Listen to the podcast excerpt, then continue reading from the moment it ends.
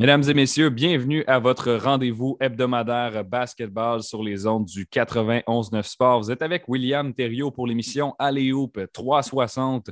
Aujourd'hui, une émission euh, bien remplie euh, par à la fois des nouvelles de l'Alliance de Montréal qui débute sa campagne, euh, sa première, la première de son histoire dans la LECB, Ligue élite canadienne de basketball. Quatrième saison pour cette ligue-là.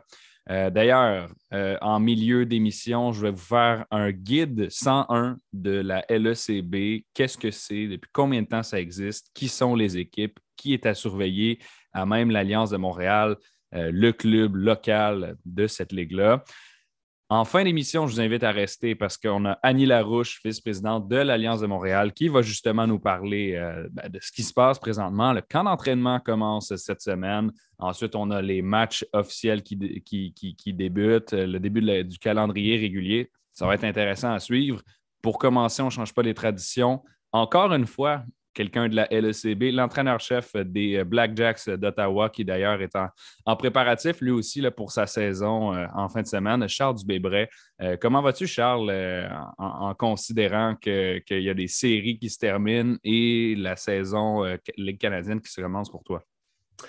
Ben, c'est occupé. Euh, ça va très bien. Euh, on a eu droit à de l'excellent basket euh, cette semaine. Donc, je pense qu'en tant que fan de basket, c'était génial d'avoir des, matchs d'aussi haut niveau, des séries qui sont aussi serrées. Mais je pense qu'on a vraiment du, bonbon avec la série Box Celtics qui termine aujourd'hui.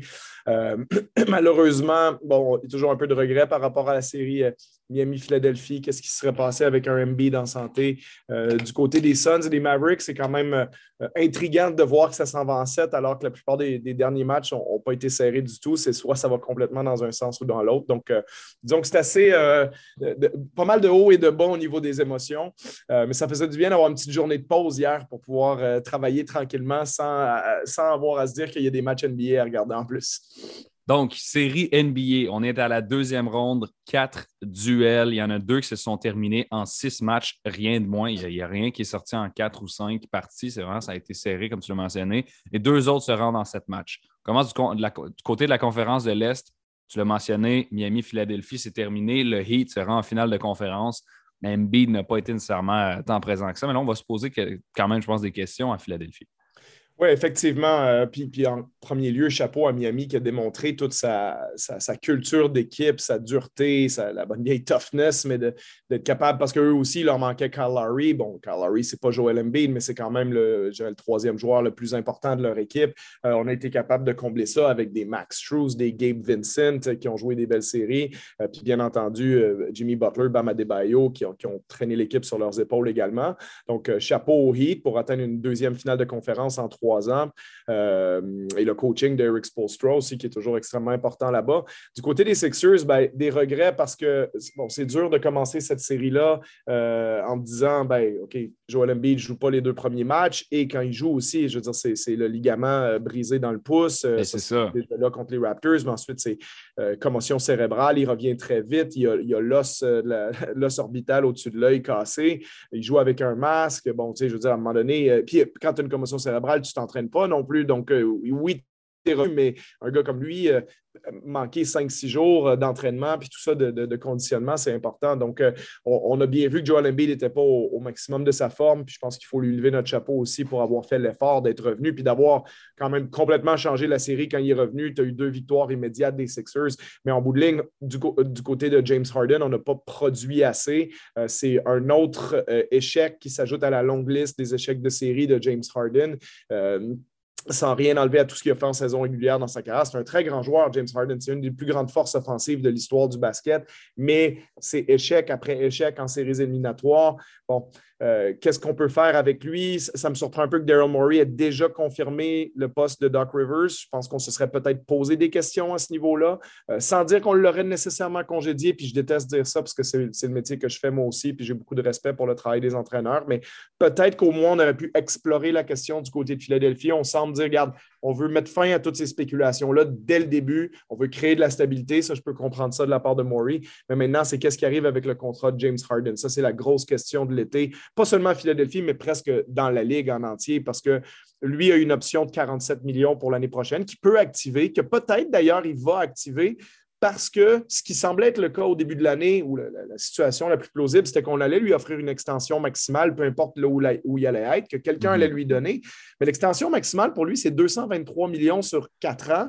Donc, tu rajoutes à son 47 millions de l'année prochaine, ça fait 270 millions pour les cinq prochaines années, ce qui veut dire que tu vas payer James Harden 62 millions par année quand il va avoir 8 ans. Ça n'a aucun sens. Donc, pas de marché pour un contrat maximal probablement pour James Harden. Donc, est-ce que Harden va être prêt, lui, à faire des concessions pour ne pas devenir un Russell Westbrook, un, John Wall avec un contrat dont personne ne veut?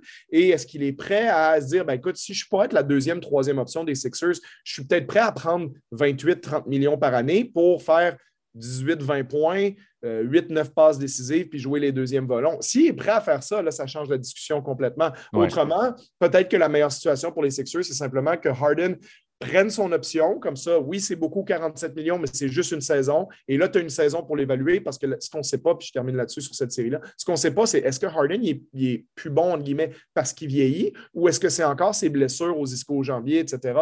Donc, s'il revient en santé, est-ce qu'on peut avoir deux, trois bonnes saisons de Harden, un peu comme Chris Paul fait en ce moment, ou c'est tout à fait terminé dans le cas de Harden. C'est devenu un joueur qui, au lieu d'être un des 6-7 meilleurs joueurs de la Ligue, qui est rendu plutôt le 22, 25e meilleur joueur de la Ligue. Donc, c'est ça la vraie question. Ce n'est pas simple pour Daryl Morey à Philadelphie.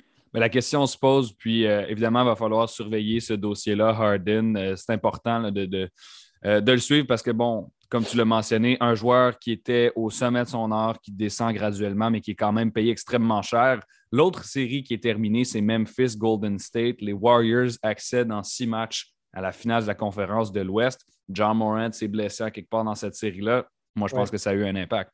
Ah oui, effectivement. Puis même si les Grizzlies, qui, sont, soit dit en passant, l'une des équipes les plus profondes de la NBA, voire même la plus profonde, hein, les experts souvent les considéraient comme un modèle en termes de profondeur, euh, et on l'a vu cette saison en l'absence de John Moran. C'est une équipe qui a gagné beaucoup, beaucoup de matchs. D'ailleurs, qui a gagné un meilleur rythme sans John Moran. Ça veut dire qu'ils sont meilleurs, mais euh, c'est quand même euh, drôle de, le rappeler.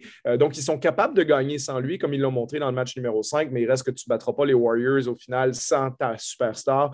et c'est un peu dommage parce qu'encore une fois, je pense qu'on a été privé peut-être d'une série qui serait allée en 7. T'imagines l'atmosphère à Memphis avec John Moran dans un match numéro 7. C'est pas sûr que les Warriors se seraient sortis de, de cet imbroglio-là. Non.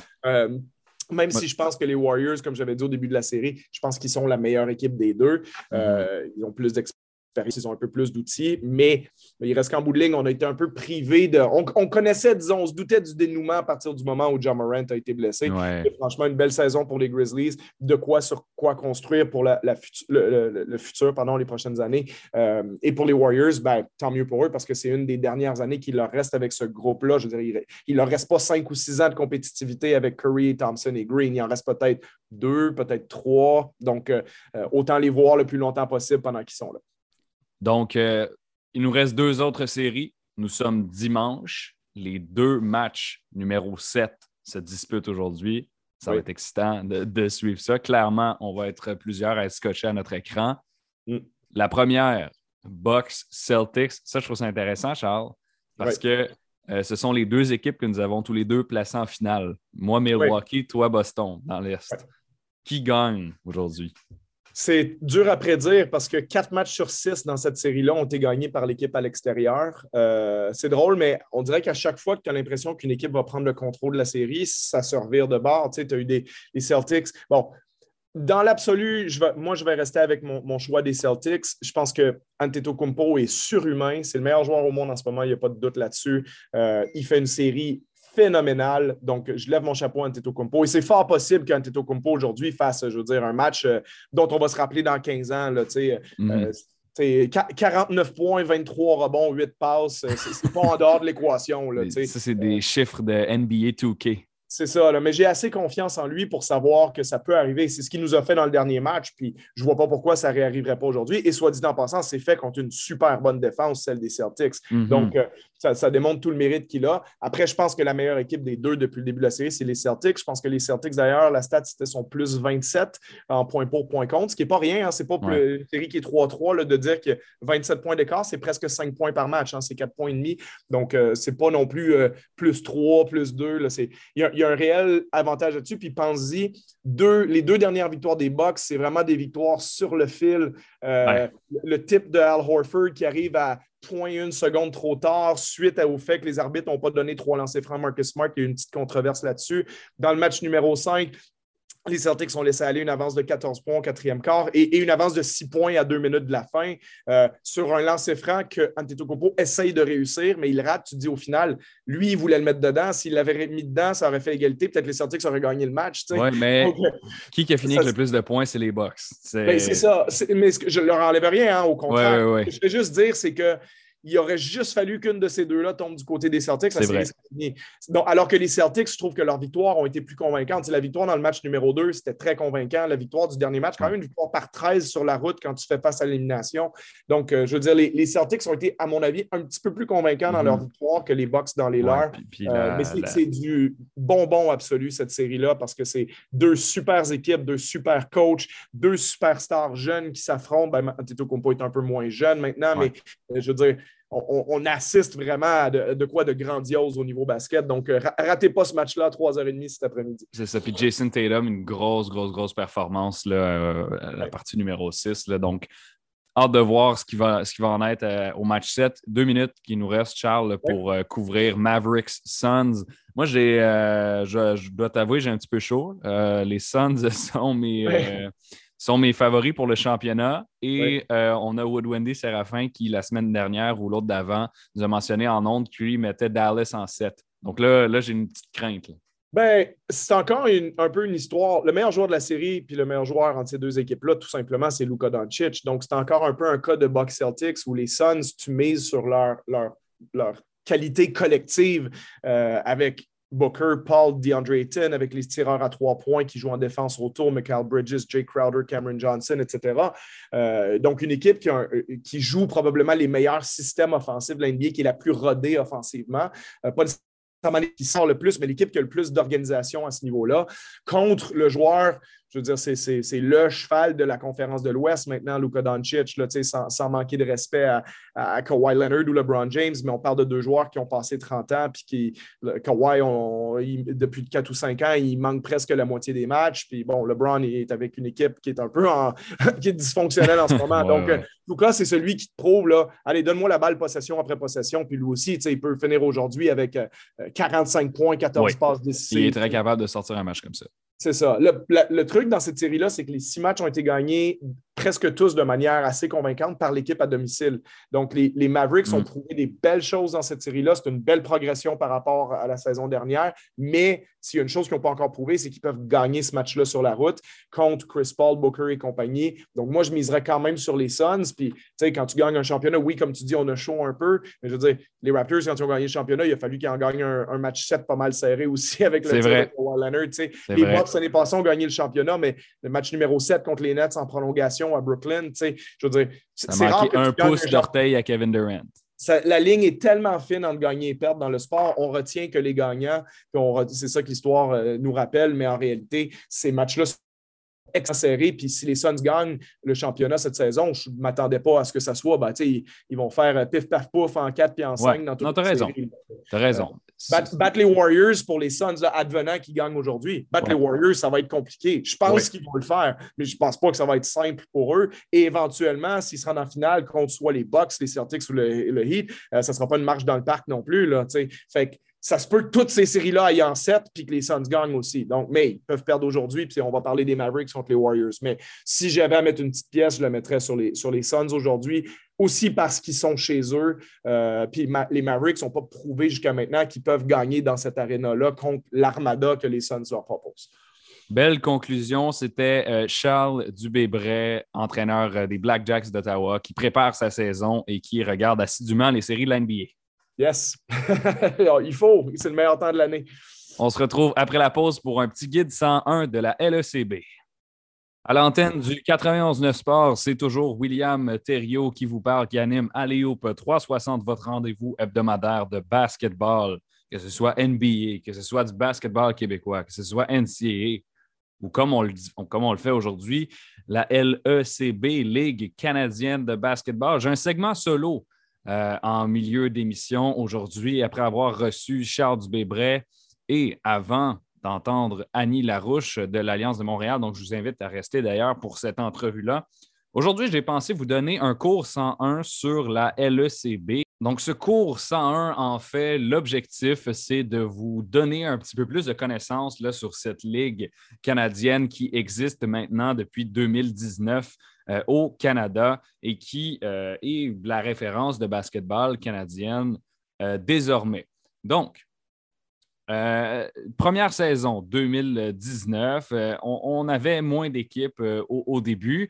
On était, on était que six à la première saison. Par la suite, on a été sept. Donc, il y a eu trois saisons jusqu'à maintenant. Et je peux vous nommer en fait les, équipes qui, existaient. Les, six premières, donc le Original Six, on n'est pas dans la Ligue nationale de hockey, mais il y, en a quand même.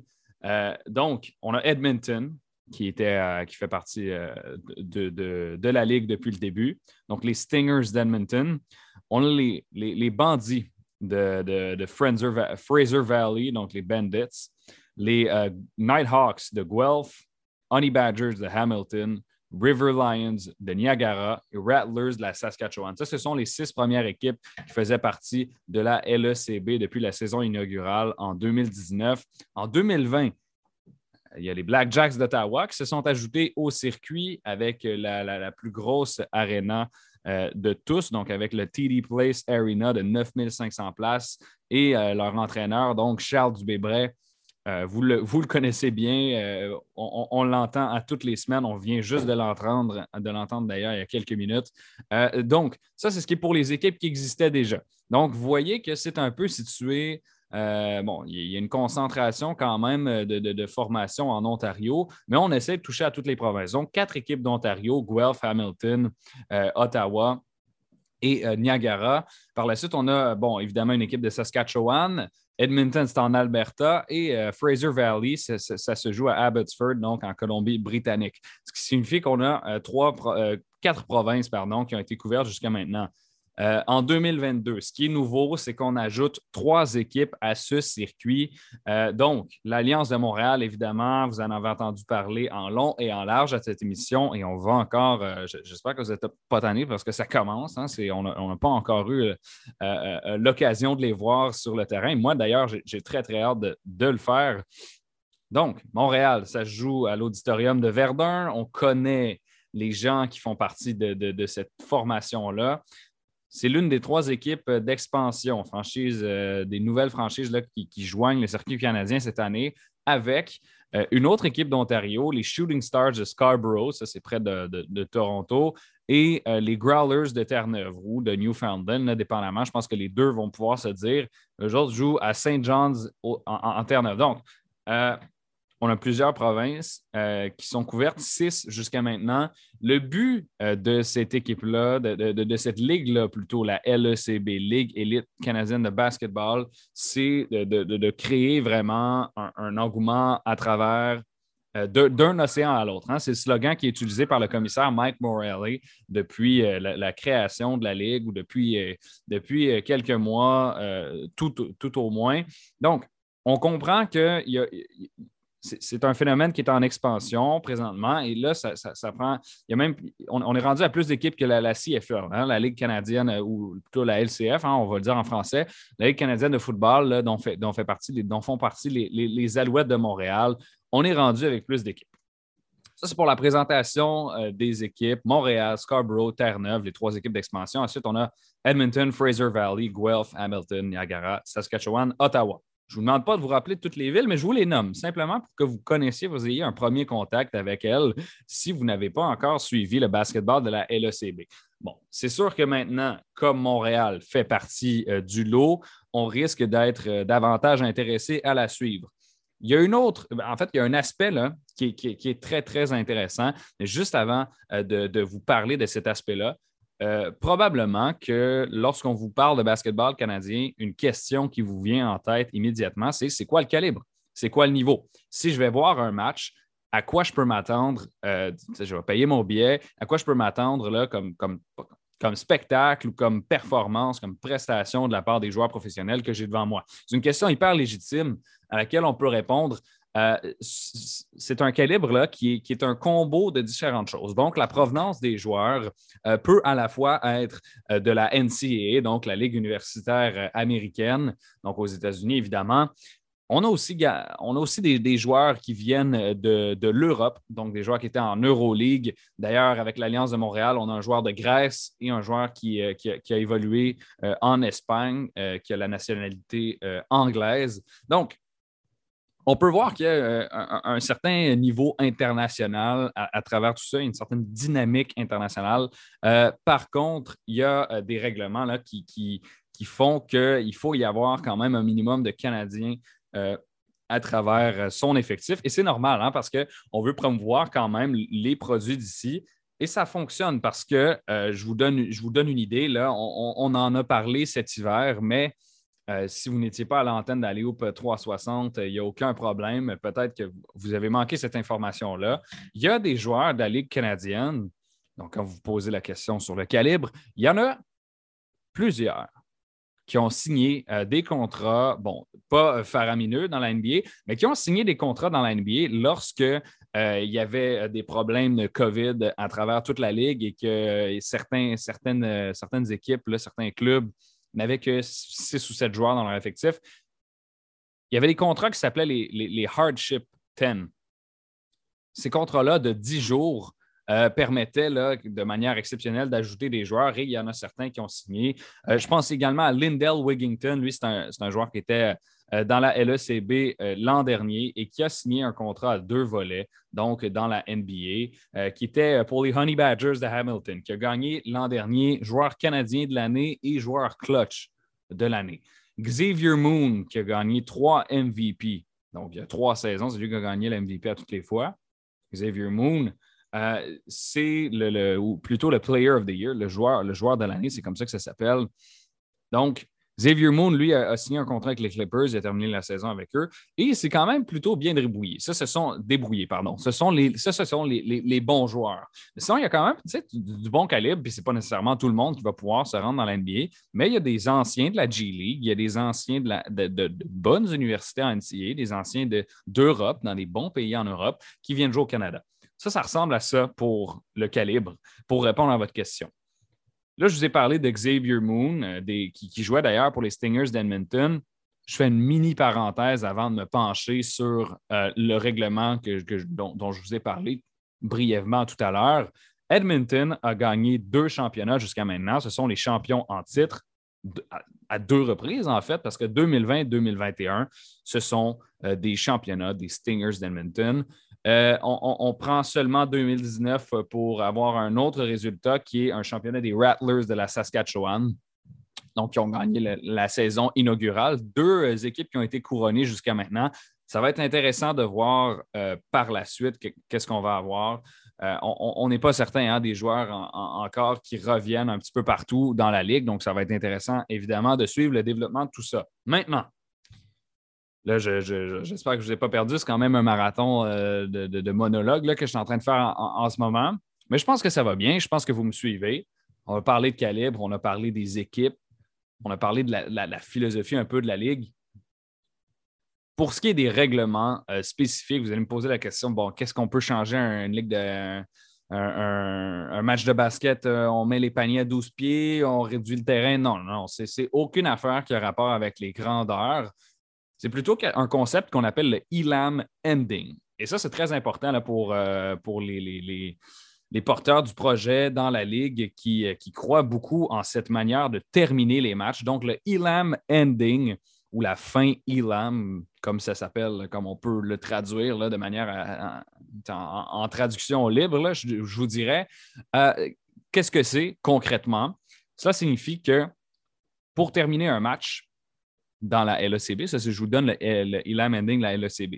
Lorsqu'il reste moins de 4 minutes au dernier quart, ce sont quatre quarts de 10 minutes, donc 40 minutes au total. Lorsqu'il reste moins de 4 minutes au dernier quart d'un match, on enlève le cadran de temps, on enlève la durée et on fixe un score à atteindre en fonction de celui qui mène le match. Je vous donne un exemple très, très simple.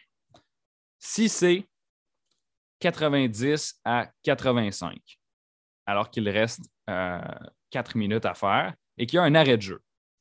On enlève le cadran du temps et, rappelez-vous bien, l'équipe m'y mène à 90.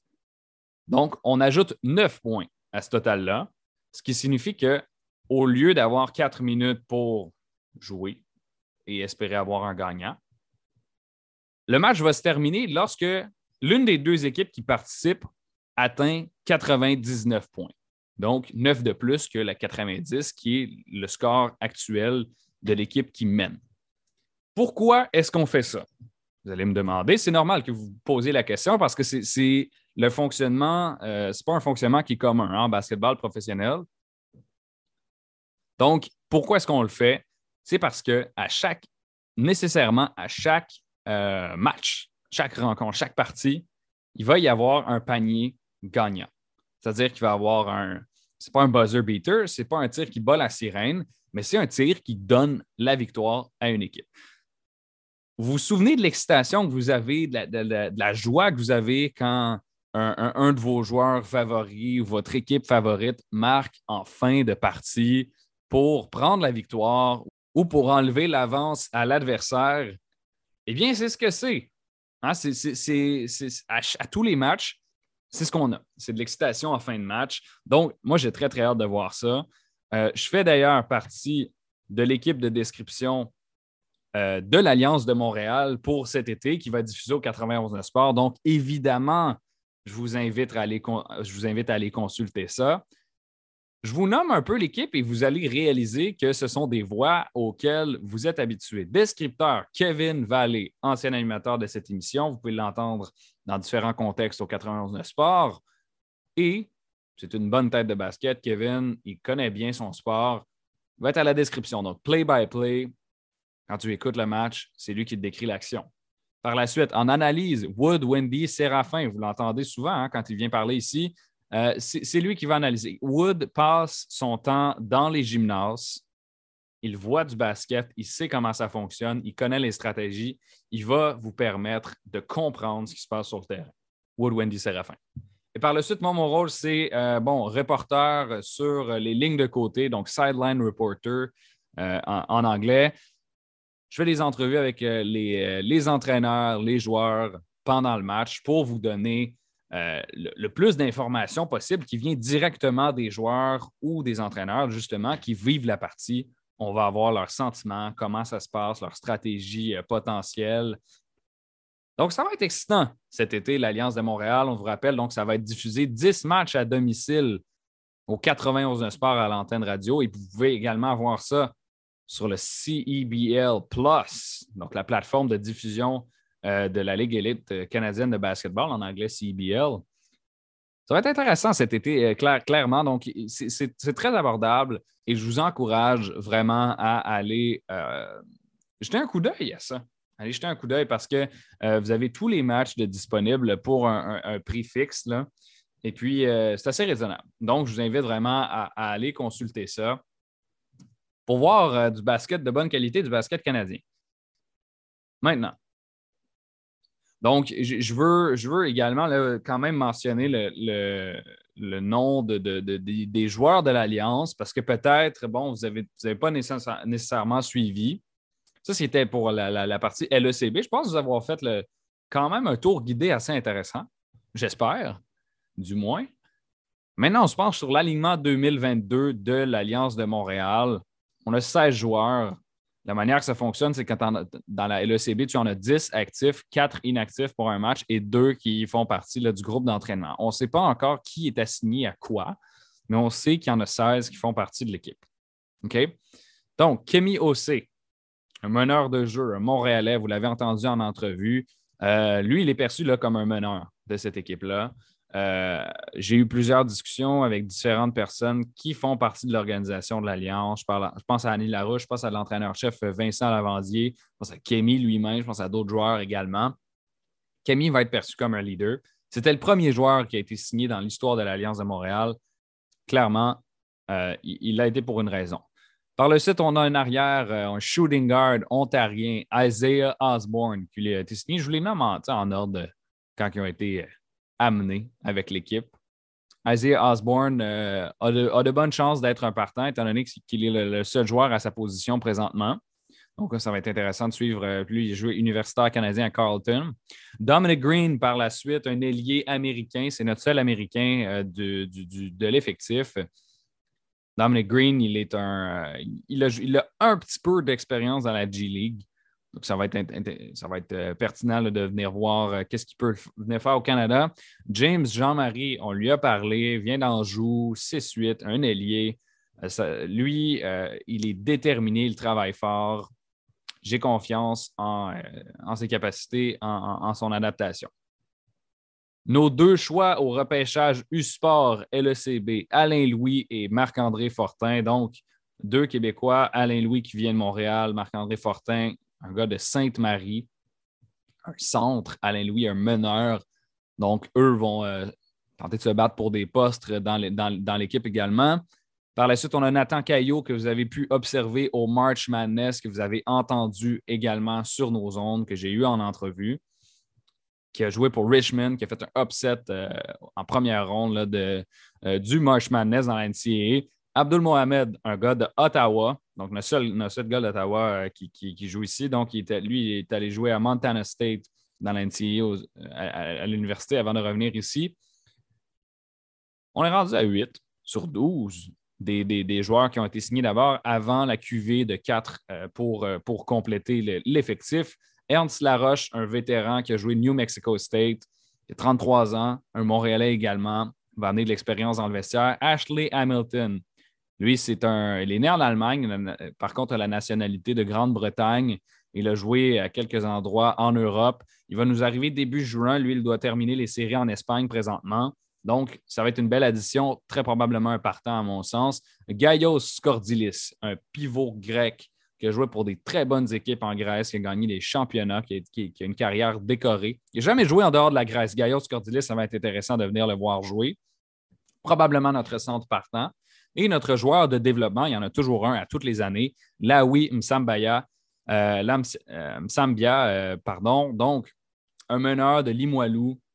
donc, on, va, il, va, pouvoir évoluer sous Kémy aussi, qui sera très probablement le meneur partant. Va, va, côtoyer également Alain Louis Hans Laroche. Peut-être qu'il y, a quelque chose à faire avec, avec Laoui Msambia. Je termine brièvement avec euh, les quatre nouveaux joueurs qui se sont joints à l'Alliance à peine vendredi. Donc, c'est très, très récent. Et je parle de Samuel Caillot, Samuel Chaput, Lewis Diancoulou et Eli Carojo. Si vous connaissez certains de ces noms parce que vous gravitez autour du milieu euh, du basketball québécois, c'est complètement normal. Il y en a trois sur quatre qui ont évolué dans la province. Samuel Caillot, le petit frère euh, de Nathan, qu'on a déjà eu en entrevue, qui a joué cette saison avec les Citadins euh, de l'UCAM qui, est né à Laval. Donc, oh, ça va être intéressant de, Je sais que je le répète souvent, ça va être intéressant, mais c'est parce que ça va l'être pour vrai. Donc, peut-être essayer de me trouver une autre expression. Par contre, c'est le cas.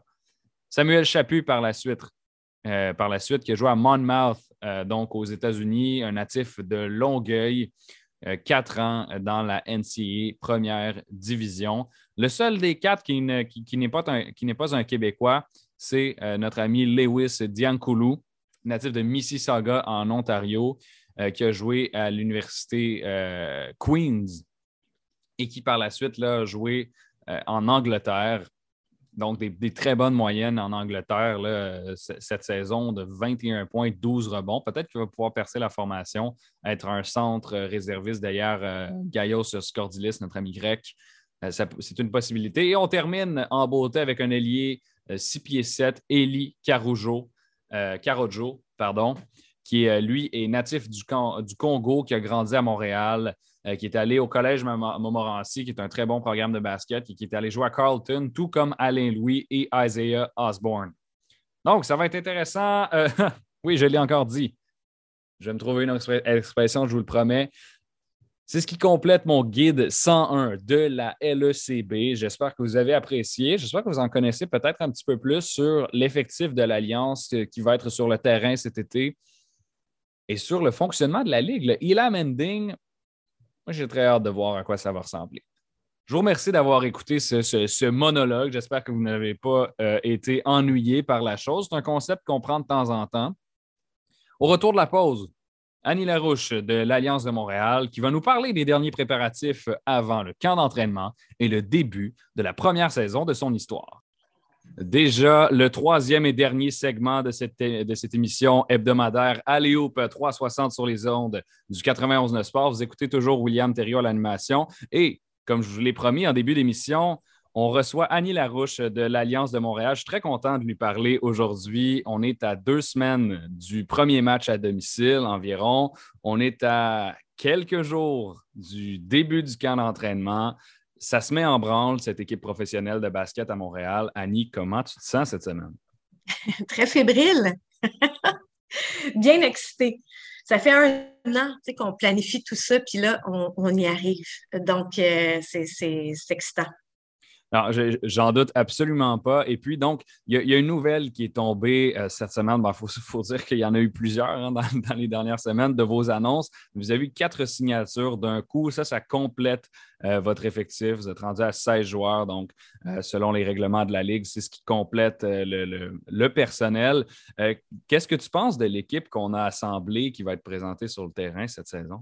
Ah, moi, je suis vraiment impressionnée. je suis impressionnée, puis du travail de, de, Joël. Euh, j'aime ce que je vois. Je trouve que, euh, tu sais, évidemment, de mon côté à moi, parce que c'est pas moi qui va évaluer évidemment les capacités puis le mm-hmm. talent de chacun. Hein? Puis, tu sais, qui, qui, qui, est en meilleure position pour être à quel poste. Euh, mais de, voir euh, tout le bagage. On, a des jeunes, on a des jeunes en développement, euh, on a des vétérans, on a des joueurs internationaux. je trouve qu'on a la bonne recette, on a, le bon mix partout, euh, on a du talent local. Tu ça, je suis vraiment contente parce qu'on le sait, on l'a répété souvent, il y, a, beaucoup de talent au Québec, à Montréal, puis on va pouvoir enfin le démontrer. C'est une belle plateforme pour nos jeunes aussi. C'est pour les jeunes qui, qui tripent basket et qui ont envie un jour de jouer professionnel, ben, on leur dit, tu vois, ça peut arriver. c'est possible. C'est ça, on leur montre, on montre aux jeunes euh, de la métropole que c'est possible de devenir professionnel à même leur ville, de jouer devant leurs amis, leur famille. Euh, j'ai discuté avec plusieurs joueurs d'ailleurs qui venaient d'ici, je pense à Camille aussi, James Jean-Marie notamment, et c'est souvent un commentaire qui revient. je vais jouer devant ma famille, je vais jouer devant mes amis. Dans les entrevues qu'on entend également, euh, c'est ce qui ressort.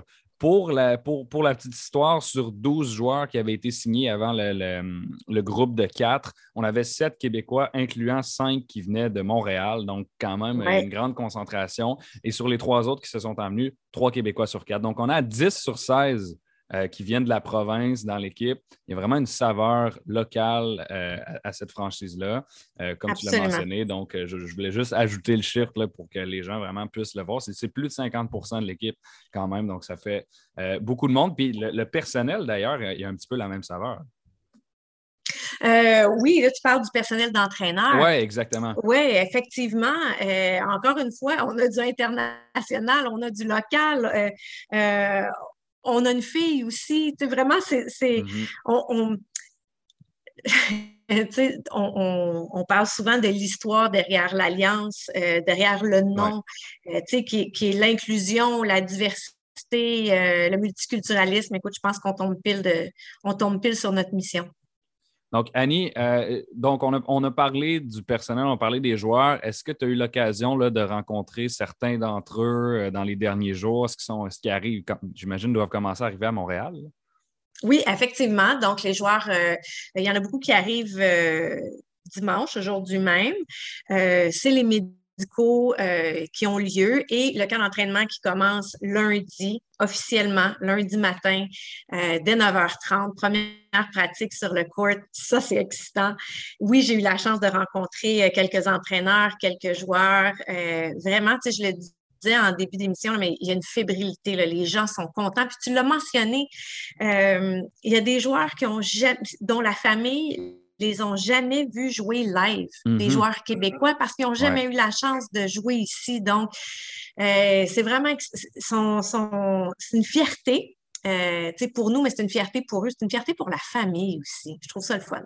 Oui, absolument. Puis je, suis certain qu'en tout cas, je ne sais pas, on est rendu où pour la vente de billets pour euh, le, premier match d'ouverture, mais euh, j'imagine qu'on doit être pas loin de, capacité, capacité pleine. On n'est pas loin de la pleine capacité. Fait que moi, j'ai envie de dire aux gens, là, sentiment d'urgence, si vous voulez assister au premier match puis faire partie de l'histoire, être présent au premier match euh, de l'Alliance de Montréal, c'est le temps parce que ça part très, très vite. Puis, tu sais, je vais te dire quelque chose, on a déjà essayé hein, du basket euh, à, Montréal, mais j'ai le sentiment qu'on a la bonne recette parce que euh, la, Ligue, la, LECB, c'est bien établi, c'est bien géré, c'est bien centralisé. Euh, qu'est-ce que tu penses de la manière dont la Ligue est gérée de ton côté? Parce que ça, c'est mon opinion à moi, mais tout en fait encore plus partie. Bien, tu sais, je l'ai mentionné à maintes reprises, puis tu le dis bien c'est une autre structure. Donc, aucun jugement sur ce qui a été fait euh, mhm. auparavant. Non, évidemment. Mais euh, la Ligue est propriétaire de, huit des dix équipes. Donc, il y a uniquement Scarborough et Terre-Neuve qui sont des, franchises, euh, mais c'est géré par la Ligue. je vais vulgariser ça un peu, mais c'est centralisé. Donc, c'est comme la maison mère qui est la Ligue. Et ensuite, tu as les équipes euh, qui vont faire leurs choses localement. Euh, mais la structure euh, organisationnelle, le modèle d'affaires est complètement différent de ce qu'on a vu jusqu'à maintenant. Donc, il y a toujours un soutien directement de la Ligue et puis entre les équipes, et j'ajoute là-dedans Scarborough et, Terre-Neuve, mais tout le monde s'entraide, on partage, euh, tu sais, c'est quoi les meilleures pratiques, qu'est-ce que vous faites de votre côté, as-tu besoin d'aide, euh, tu sais, il y a des gens qui arrivent de d'autres équipes qui viennent donner un coup de main et vice-versa. Euh, c'est comme si on était une grosse équipe, mais on est rivaux 40 minutes sur le court. OK, donc c'est une belle manière de le présenter. je veux revenir peut-être aux joueurs. Là, on a vu que euh, il commençait à avoir euh, de l'implication communautaire. Puis ça, c'est, je trouve ça bien parce qu'on s'en parlait euh, dans, un autre contexte pour un, article qui est paru dans, la presse le, mois dernier. puis, on, voyait l'Alliance comme un tremplin pour le développement du basketball au Québec. Puis on se disait, il va y avoir de l'implication. Si les joueurs vont rencontrer les jeunes dans les écoles, ça va bien fonctionner. C'était, c'était un point sur lequel on s'était entendu. Et euh, ben là, c'est arrivé. Tu peux-tu nous raconter un peu euh, ce, qui, s'est produit dernièrement avec euh, à Anjou? Oui, ben en fait, on a, commencé, on, est, on a commencé vendredi dernier, donc il y, a, plus qu'une semaine, à l'école Les Trois Saisons à Boucherville. C'était leur petit gala de fin d'année pour l'équipe de basket. Joël est allé les rencontrer. C'est quand même impressionnant pour des jeunes du primaire de, rencontrer un, gentil géant de sept pieds. Hmm. Euh, très inspirant. Et puis, euh, cette semaine, euh, on est allé visiter l'ancienne école de James, l'école Jeanne Mans. C'était un début, je le répète, là, au risque d'avoir l'air d'un disque brisé qui saute, là, mais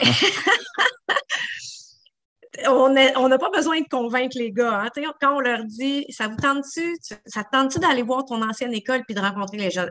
ben oui, c'est une grande fierté pour eux. Puis d'avoir la possibilité d'inspirer, de redonner euh, euh, à la communauté qui les, qui les, a aidés à grandir, ça n'a pas de prix.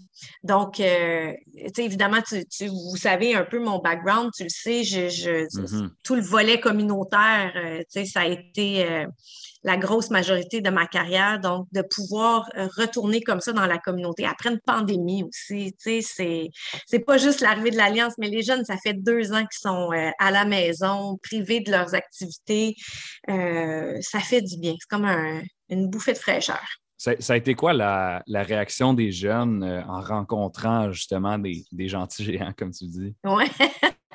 ben, ils sont, sont sont impressionnés, c'est sûr, mais ils ne sont pas impressionnés timides en restant dans leur coin. Ils sont contents. Euh, sont... Je pense qu'ils je ne sais pas s'ils réalisent l'opportunité, mais euh, nos joueurs font tellement preuve, nos joueurs et Joël, ils sont tellement généreux, font preuve d'ouverture. Euh, euh, il y a cette proximité-là aussi qui est le fun de poser tes questions, viens me voir. c'est le fun. C'est vraiment, c'était vraiment une, belle visite qui a fait du bien à tout le monde. Annie, il y a plusieurs choses, là, comme on l'a dit, qui se mettent en branle avec l'Alliance dernièrement. Puis là, euh, j'ai eu l'occasion, moi, de discuter cette semaine euh, avec euh, Vincent Lavandier, l'entraîneur-chef de la formation. Et puis, il est arrivé à Montréal. il, s'y plaît, il, a, eu, le temps de rencontrer, d'aller voir sa famille, tout ça. as-tu, eu l'opportunité d'échanger avec lui sur, sur ce qui s'en venait? Oui, beaucoup. On, se parle quotidiennement, plus que quotidiennement. Vincent euh, a passé la semaine à l'auditorium aussi. Euh, bon, la semaine dernière, on montait le court, on installait les paniers. Là, ça prend vraiment forme. Euh, Vincent est impliqué dans tout ce processus-là. je peux dire qu'à un moment donné, il disait hum, Je pense que le panier est. il manquait un petit 1 mm. Et effectivement, il manquait 1 mm. Fait que ouais, n'a jamais douté de l'œil de Vincent. Euh, mais oui, il est impliqué, euh, il est vraiment impliqué dans tous les aspects, puis euh, c'est le fun, ça prend forme. On est toujours avec Annie Larouche de l'Alliance de Montréal. Annie, justement, tu viens de me mentionner la, la, la ben, je ne veux pas dire la construction, mais le fait qu'on monte le terrain, les paniers, tout ça, c'est quoi le sentiment quand tu vois un projet, une vision prendre forme? Écoute, c'est vraiment spécial. Je, je dois t'avouer que la première fois que je suis venue visiter l'auditorium, il n'y avait pas de banc. Il n'y avait, pas, euh, il avait pas de tableau indicateur. Il y avait, c'était, du béton. Et voilà. il, fallait la travailler, l'imagination. Oui, il fallait la travailler, l'imagination. Euh, puis on le sait, là, les bancs, c'est les, les, bancs originaux. Là, donc, c'est les lattes de bois qui, à l'époque, la première fois que j'ai visité, qui étaient partis faire sabler, vernir, puis ils ont réinstallé. Un travail colossal qui a été fait ici dans, dans la rénovation, on le sait, de, de l'auditorium. C'est plus du tout euh, la même chose, mais toujours avec l'aspect patrimonial de, de 1935, 1938. Euh, bref, tranquillement, on a vu le, les étapes euh, qui se suivaient, la numérotation des sièges, la numérotation des sections, euh, la glace qu'ils font. Ça, c'est honnêtement. Oui, c'est ça. C'est une patinoire, tu fais comme OK, c'est vrai. Euh, on retire les, les, baies vitrées, on enlève les filets. on monte le court, on recouvre les bandes, on installe les chaises, les courtsides sont installés. Vraiment, là, il y a je répète, fébrilité. J'ai l'impression que c'est le mot. Euh, c'est ça, j'ai l'impression, fébrilité, que c'est le mot qui définit un peu le sentiment de tout le monde qui euh, est rattaché de près ou de loin à l'Alliance. Je veux que, Annie, tu puisses nous guider euh, dans les dates importantes qui sont à venir. Parce que là, il y, a plusieurs choses.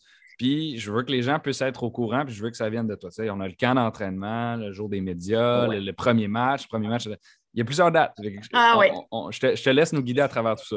On a deux belles grosses semaines euh, chargées qui s'en viennent. Donc, les médicaux le 15 mai, le camp d'entraînement qui débute le 16 mai, le camp d'entraînement qui, euh, qui est du 16 mai jusqu'au 24. Alors, pratique le 24 au matin et ensuite, on voyage pour euh, notre premier match le lendemain, le 25 à Hamilton. Donc, mm-hmm. premier match officiel de la saison.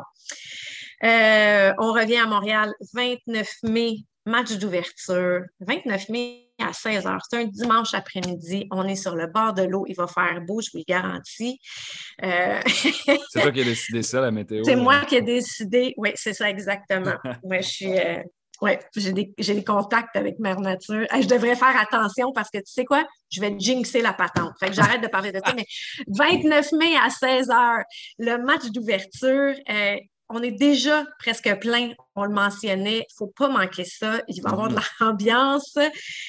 31 euh, mai, deux jours après, 5 juin, c'est nos trois matchs de, nos trois premiers matchs de la saison. C'est assez rapproché, on le sait que notre saison, on a 10 matchs à domicile du 29 mai au 29 juillet.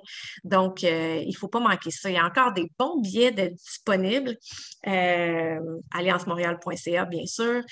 J'ai hâte, j'ai hâte que les gens, gens je parle beaucoup, euh, on a fait beaucoup d'entrevues, j'ai hâte de me taire et que les gens soient sur place, de, de laisser parler là, les actions, puis voilà, voici ce sur quoi on travaille depuis un an et demi. J'ai vraiment hâte. Ben, en même temps, si on ne te permet pas de, les faire, les entrevues, les gens ne savent pas. ben non, exactement. Ben non, ben non. Il faut qu'on t'aide un peu quand même. Ben, ben, une chance que vous m'aidez, c'est sûr, imagine. Mais tu sais, j'ai, j'ai, euh, hâte de laisser place euh, aux actions, tu sais. C'est ça, là. J'ai, ben oui. j'ai hâte que les gens voient les, les, joueurs sur le court. Euh, tu sais, tout ce, rythme-là, l'ambiance, le, j'ai hâte oui, je pense que ça, se voit, puis je la voyais pas, euh, ceux, qui nous écoutent, vous ne voyez pas Annie, mais moi, je la vois à travers mon Zoom, puis je, je le vois qu'elle a hâte aussi. Je gesticule. C'est ça. Euh, donc, je l'ai mentionné au deuxième segment de l'émission. Euh, il y a trois nouvelles équipes euh, parmi, parmi la, LECB. Cette année, on est passé de 7 à 10. La Ligue prend de l'expansion. vous faites partie, l'alliance, de cette expansion-là. Comment on sent d'arriver dans une nouvelle ligue? Puis, en fait, c'est la quatrième saison, mais c'est la première pour vous. Comment on sent d'être une addition à, tout ce processus-là? Processus ben, c'est un privilège, c'est sûr, c'est une chance énorme. Euh, on est content, évidemment, on, l'a mentionné, mais on est content pour la ville, pour notre ville, pour nos gens, euh, pour notre province, enfin du basket qui, revient à Montréal. Mais encore une fois, euh, on sent vraiment qu'on fait partie de la famille. Donc, mm-hmm. on ne sent pas on ne sent pas qu'on est tout seul sur notre île, effectivement. Mais, euh, mais il y a un soutien de la Ligue. Euh, aujourd'hui, on se parle, je suis à l'auditorium et il y a des gens de la Ligue qui sont ici mm-hmm. euh, pour faire du montage, pour s'assurer que tout est en place.